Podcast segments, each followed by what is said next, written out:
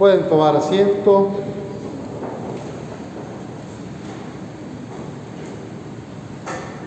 Cuatro elementos, imágenes que representan el Espíritu Santo.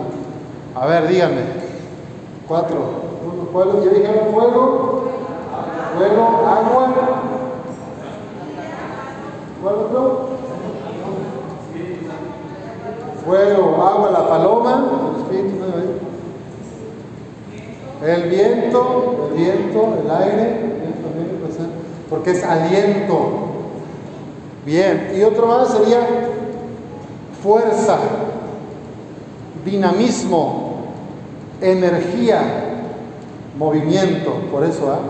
Entonces, con eso, ¿verdad? Fíjense qué tarea y qué hermosa la acción del Espíritu Santo, y por eso el Padre y el Hijo no nos dejaron huérfanos, no nos dejaron solos, nos envían hoy a nuestro, al Espíritu, ¿eh? Que es nuestro guía interior. Desde el día de tu bautizo, cuando fuiste bautizada, bautizado, recibimos el Espíritu Santo. Es el mayor don de Dios, es el mayor regalo de Dios que tenemos los cristianos. Y el Espíritu Santo, a su vez, nos da varios dones, nos entrega otros dones. A ver, ¿algún don del Espíritu que se acuerden? Son siete. Piedad, que es amor sabiduría, eso, entendimiento, que es discernimiento, sabiduría, temor de Dios, el don de consejo, la ciencia, la fortaleza, otra vez la fuerza. Bueno, el Espíritu Santo, fíjense qué hermosa la secuencia que se leyó, que propone la liturgia. El Espíritu Santo es luz para iluminarnos.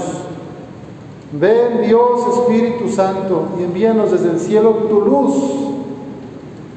El Espíritu Santo es dador de todos los dones, todos los demás que ya dijimos ustedes algunos.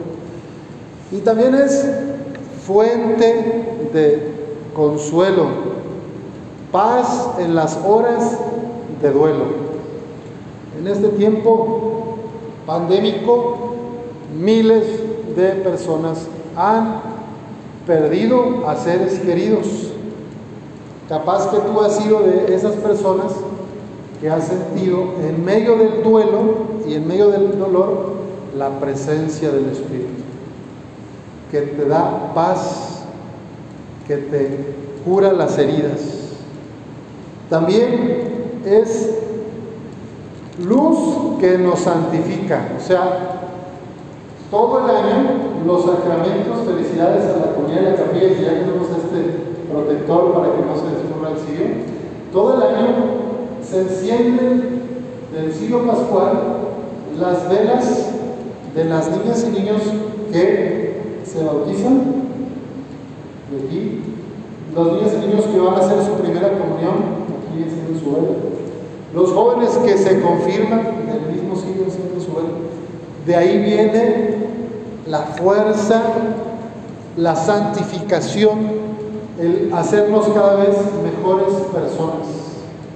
Santificarnos significa hacernos sagrados, parecernos más a Jesús, parecernos más a Dios finalmente. Todo Dios se hizo hombre para que los hombres y las mujeres se hicieran Dios. Es un proceso de divinización. Al hacernos más humanos, a imagen de Jesús, nos hacemos más divinos. Y esa es la labor del Espíritu Santo en la iglesia, santificarnos, divinizarnos, hacernos profundamente humanos y profundamente divinos, porque no está peleado la humanidad con la divinidad. Como vimos el domingo pasado, precisamente Cristo en la ascensión unió el cielo con la tierra. Es el Señor del universo. Y entonces, al encarnarse, nosotros tenemos esa misma chispa divina, es el aliento del Espíritu Santo que recibimos especialmente en los sacramentos. Todos los sacramentos, en todos los sacramentos se hace presente el Espíritu Santo santificador. Bautismo, comunión, reconciliación o penitencia, confirmación, matrimonio, unción de los enfermos, sacerdocio. En todos los sacramentos está el Espíritu Santo. Pues el Espíritu calienta nuestra frialdad, doblega nuestra soberbia. Sin tu inspiración divina, Espíritu Santo, los hombres nada podemos y el pecado nos domina. Al Espíritu Santo le debemos tantas mujeres y hombres que en la historia han hecho cambios importantes para el bien de la humanidad. El Papa San Juan Pablo II, la Madre Teresa de Calcuta, San Francisco de Asís, por supuesto, San Luis Gonzaga, nuestro santo patrono, Santa Catalina de Siena, Santa Teresa de Ávila, Teresita del Niño Jesús, bueno, todas las santas y santos de Dios no fueron protagonistas, fueron apoyo para el Espíritu. Pero ¿quién es el protagonista de la iglesia y de la salvación? El Espíritu Santo y ellos y ellas se dejaron conducir, se dejaron guiar por el Espíritu del Señor, que es el Espíritu Santo. Así que como Jesús nos dice en el Evangelio, como el Padre me envió, los envío yo a ustedes. Ahora, para que sean misioneros del Espíritu Santo, testigos de esperanza, agentes de reconciliación. ¿Se acuerdan que la lectura que leímos, la primera, era todo esto de que viene el Espíritu y los que no se entendían empiezan a comunicarse? Les empiezan a hablar en lenguas de otros países, a cada quien en su lengua, partos, medos y elamitas, podríamos decir, indígenas, celtales, choles, oxiles, eh, huiráricas, eh, navajos, apaches y de todo, y de repente el Espíritu hace presente y los que no hablaban esas lenguas les empiezan a hablar en su idioma. Se comunica, el Espíritu genera comunión participación en la divinidad. Cuando me alejo del Espíritu Santo, mi corazón se enfría, se va secando y el Espíritu Santo fecunda nuestros desiertos, el desierto de la depresión, de la tristeza, del desánimo. El Espíritu Santo nos fecunda los desiertos, calienta nuestra frialdad y endereza nuestras sendas. Cuando andan ahí todos cabizbajos, todos torcidos, algunas personas, andamos, porque yo también a veces andamos, tenemos los hermanos días, ¿verdad?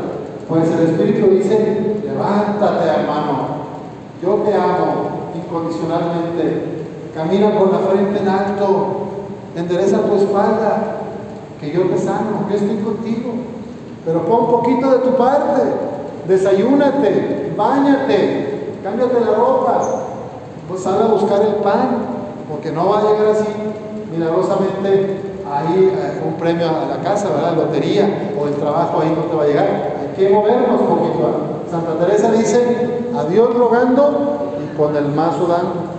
San Ignacio de Jesús dice, el amor hay que ponerlo más en las obras que en las palabras. Así que una mamá o un papá le pueden decir al hijo, ay hijo, yo te quiero, yo te amo, no sabes, pero el papá está viendo la tele todos los días y no sale a buscar trabajo, pues no se ve mucho amor. Si deja a la mujer sola, ¿verdad? Ahí buscándose para el chivo, o al revés, la mujer es, supongamos que es la mujer la que está viendo novelas y no se pone a ayudar a las cosas que le tocan, en su negocio o lo que sea, pues yo te amo, te quiero, pero pues no hace obras, pues ¿dónde está el amor? Pues entonces el Espíritu Santo nos saca de nuestra pasividad, de nuestra depresión, de nuestro estar encorvados, nos endereza y nos llama a la misión. Hoy Jesús te dice a ti, te mando en misión. Como el Padre me ha enviado, yo te envío a ti, a que lleves paz, a que lleves alegría, a que lleves perdón y esperanza. El Espíritu nos da el perdón de los pecados. Tal vez, si hace tiempo que no te confiesas, puede ser bueno acercarte a un sacerdote para que recibas el perdón por la fuerza del Espíritu Santo. ¿Cómo sirvo? ¿Cómo doy vida a mi familia y a mi comunidad? Una tarea que nos podemos llevar. Pues pidamos al Señor que nos haga ser luz para los demás, que llevemos vida, buena noticia a los que están tristes, consuelo a los afligidos y que aprendamos a compartir de lo poquito o de lo mucho que Dios nos regala, para que no haya hambre, para que nadie pase un día sin comer. Sobre todo el amor, el cariño, el afecto, porque tenemos muchos niños y niñas que aunque tienen papás y abuelos, se sienten profundamente abandonados, porque no tienen amor y reconocimiento, a veces solo tienen regaños, reprensiones, golpes y maltratos. Como una plantita, hoy es Día Mundial del Medio Ambiente, una plantita la siembras, la pones, la riegas. Si tú a la plantita no la riegas, no le das amor, no le hablas, la plantita no crece, se queda medio mal, o se tuerce o se seca. También así son los seres humanos. Las niñas, los niños, los adolescentes y jóvenes necesitan ser regados con amor, con afecto, con aprecio y reconocimiento. Pidámosle al Señor que todos sepamos ser compasión y empatía hacia quienes más lo necesitan Así sea.